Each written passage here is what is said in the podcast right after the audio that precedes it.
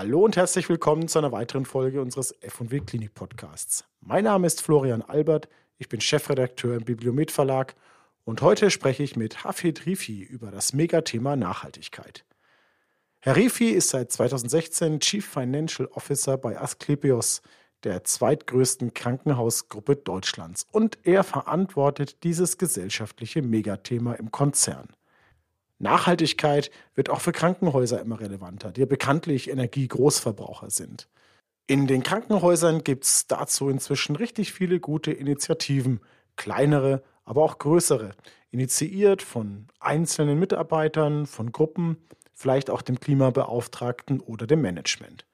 Aber wie kann man das Thema systematisch in einem Unternehmen etablieren? Wie kann man es strategisch platzieren, steuern und messen und priorisieren? Wie Asklepios das macht, hat Hafid Rifi bei den Biersdorfer Krankenhausgesprächen im September vorgestellt.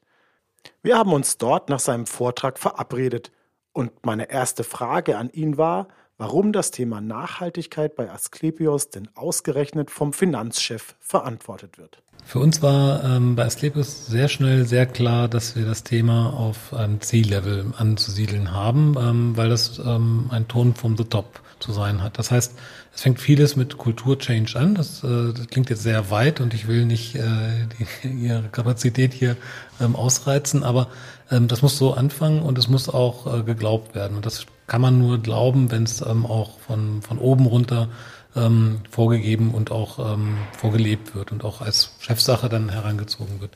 Ähm, wir haben das in meinem Bereich äh, mal angefangen, weil wir schon früh gesehen haben, dass auch das Banking sich in diesem Bereich hinentwickeln wird. Das heißt also, und da wir als fremdkapitalintensiver Konzern ähm, auch auf ähm, Fremdkapitalien der Banken im Wesentlichen ähm, zurückgreifen, ähm, haben wir gemerkt, okay, die Banken haben da ein Need, unsere Stakeholder haben da ein Need, ähm, sich äh, diesem ESG-Thema ähm, zu nähern und, ähm, und also auch wir müssen darauf reagieren. Und so ist das Thema mal bei mir gelandet. Wir haben dann viele, viele Dinge ähm, gemacht drumherum ähm, und, und analysiert und das Ganze fängt aber damit an, dass es wirklich im Vorstand auch integriert ist. Und so sind wir, ja, ist bei mir angesiedelt, aber wir sind als Gesamtvorstand da sehr involviert und auch sehr hinterher, dass dieses Thema nicht einfach nur die nächste, äh, so Greenwashing ist heute gefallen zum Beispiel, oder das nächste Feigenblatt ist, sondern ähm, dass das wirklich was dahinter steckt und dass das ähm, auch den Konzern ähm, beeinflusst. Mhm.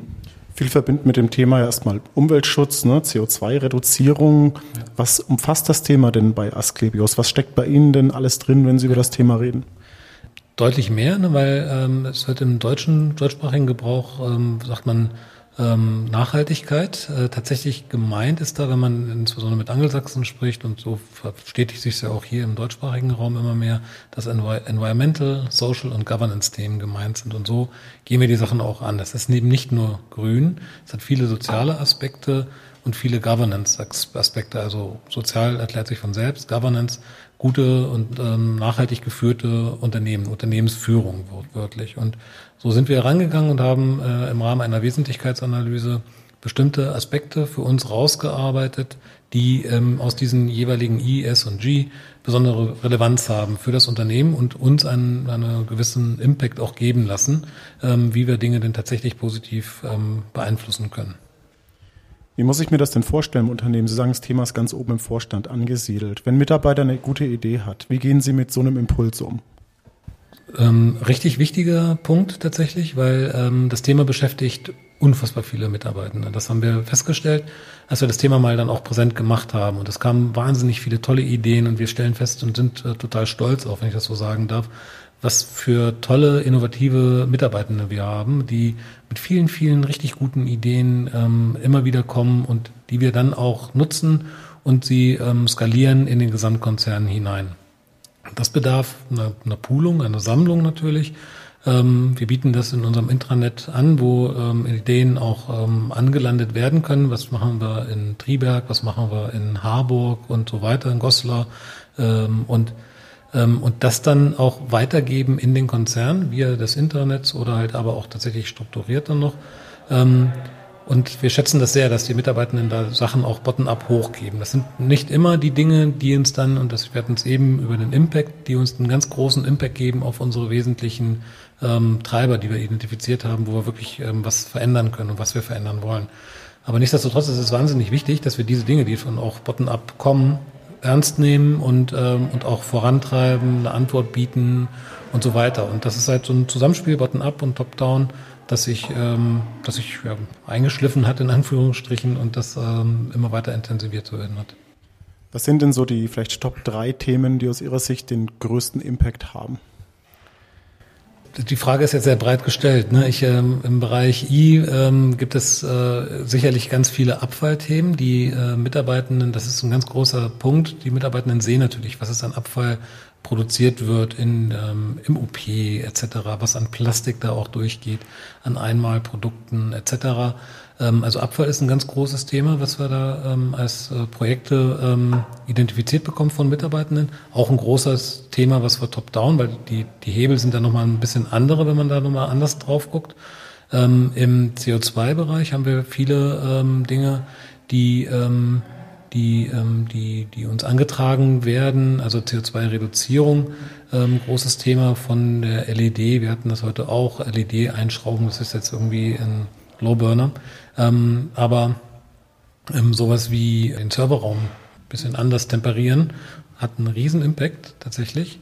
Und wenn man das in jedem Krankenhaus macht, hat das auch einen Impact auf, äh, auf den Stromzähler im wahrsten Sinne und dann also auch auf unsere CO2 ähm. Ähm, wir haben festgestellt, dass ähm, wir, und das ist diese Kulturfrage, dass wir, wenn wir unsere Haltungssätze, Haltungsgrundsätze, die in den Konzernen rausgeben, dann ähm, müssen wir auch gucken, dass die auch ankommen und auch irgendwie ähm, realisiert werden. Wir versuchen das ähm, ähm dahingehend, dass wir mit einem E-Learning-System ähm, die ähm, Mitarbeitenden ähm, bitten, sich da tatsächlich mit vertraut zu machen und, ähm, und da gibt es nachher auch einen Test und ein Zertifikat und so weiter, wo wir dann auch sagen, okay, dieses Thema ähm, wird erkannt, dass es das gibt, äh, wird erkannt, wie wir dahinter stehen und ähm, wird auch in den Konzernen wie so eine, wie so eine Sollvorgabe. Es ist jetzt nicht sehr, ähm, wie soll ich sagen, es ist nicht sehr oktronistisch, so ist es nicht gemeint, sondern es ist ein sehr ähm, ähm, spielerisches Element, was wir damit in die, in die Diskussion einbringen wollen. Messen Sie dann auch konkret, äh, wie Sie Ihre Ziele erreichen oder ob Sie Ihre Ziele erreichen? Ja, natürlich. Das gehört dazu, dass man ähm, sich messen lässt und dann auch misst und auch vor allem gegen Sollvorgaben misst. Ähm, also wir definieren einen, einen Sollzustand. Wie soll es dann eigentlich sein? Mhm. Beste Beispiel ist CO2-Reduktion, ähm, wo jeder ja äh, bestimmte Ziele gerade definiert und ähm, und mit welchen Maßnahmen haben wir welchen Impact auf bestimmte Ziele? Das messen wir, ja. Wo ist es denn organisatorisch sozusagen aufgehängt im Unternehmen? Sie haben ja viele Kliniken in ganz Deutschland, Sie haben eine Zentrale in Hamburg. Wie ist da das Zusammenspiel bei dem Thema? Also es läuft alles zusammen in einem eigens gegründeten ähm, Konzernbereich, wie wir unsere zweite Ebene, ähm, die nicht äh, Klinik ist, äh, nennen, in einem eigens äh, organisierten Konzernbereich. Da läuft es zusammen und dieser Konzernbereich arbeitet sehr eng mit dem mit dem Vorstand ähm, und richtet an mich und aber sehr eng mit dem äh, Gesamtvorstand zusammen um hier die ähm, richtigen Maßnahmen hoffentlich ähm, auch auszurollen und auch Adressat zu sein der vielen, vielen guten Ideen, die wir bekommen aus dem Konzern. Mhm. Ähm, viele Kliniken machen Dinge, weil sie sie machen müssen. Ist das beim Thema Nachhaltigkeit aus Ihrer Sicht auch so? Ähm, ich sehe da die Gefahr, dass wenn man das so macht, dass es dann so ein bisschen Greenwashing hat. Dann, hat, dann, dann kommt das vor allem aus der äh, Kommunikation und dann kommt das ähm, nicht, äh, nicht, nicht richtig rüber, befürchte ich. Und das wird, das merkt man auch ganz schnell. Das merken alle Stakeholder sehr, sehr schnell. Ich ähm, kenne das aus, ähm, aus Gesprächen mit Bankenvertretern beispielsweise, aber auch mit Mitarbeitenden, ähm, dass die sehr schnell auf den Punkt kommen und merken, da ist eigentlich nichts dahinter. Und ähm, das ist natürlich eine Gefahr. Wenn man da einmal in diese Falle reingelaufen ist, das ist natürlich schwer, wenn man ertappt wurde, in Anführungsstrichen. Das, das war für uns eigentlich sehr früh sehr klar, dass das etwas sein muss, was dann auch ernst gemeint wird und also nicht nur ein Feigenblatt hatten wir vorhin oder irgendwie so greenwashed äh, daherkommt. Von daher, ähm, das ist ähm, essentiell, dass das eben nicht nur der Kommunikation dient, dient es auch, ja klar, wenn man, wenn man tut Gutes und redet drüber, aber ähm, ähm, da darf es nicht aufhören. Mhm. Darf auch nicht Selbstzweck sein. Mhm. Wird Nachhaltigkeit ein, einer der wichtigeren Faktoren im Wettbewerb von Krankenhäusern untereinander, vielleicht aber auch ums Personal, um die Patienten? Das ist etwas, was wir schon erleben tatsächlich. Ähm, ganz sicher äh, kann ich sagen, ist das ein Faktor im Wettbewerb um, um Geld als Ressource. ähm, Kapital ähm, sucht sich seinen Weg zunehmend dahin, wo ähm, bestimmte ESG-Faktoren auch eingehalten werden. Es gibt ESG-Rating-Agenturen, die messen, wie sehr wird ESG in dem Unternehmen ähm, ernst genommen, wie sehr sind die im Vergleich zu ihren Peers ähm, gut aufgestellt oder eben nicht. Und danach wird danach ähm, auch Geld äh, allokiert von Banken und ähm, und Investoren im weitesten Sinne. Und ähm, das, da sieht man einen ganz großen Wettbewerb heute schon. Bei Mitarbeitenden erleben wir das auch, dass äh, immer mehr die Frage danach gestellt wird, ähm, wie sinnvoll ist das eigentlich, was ihr da macht. Das höre ich vor allem auch ähm, aus ähm, anderen Branchen, von Kollegen dort. In unserer Branche ist es ja so, dass wir als äh, soziales, tätiges Unternehmen in einem sozialen Umfeld ähm, sowieso schon sehr intrinsisch betrachtet werden. Ne? Von daher ist die Fragestellung hier insbesondere, ähm, ähm, oder da geht man davon aus, man ist sowieso schon in einem ESG-Umfeld tätig. Ähm, nichtsdestotrotz wird genau geguckt auch eben drum, ähm, wie steht es eigentlich um I, wie steht es um S, wie steht es um, um G ähm, und was macht dieses Unternehmen hier ähm, und, und es ist für mich, fühlt sich für mich gut an, als Mitarbeiter ähm, äh, hier tätig zu sein.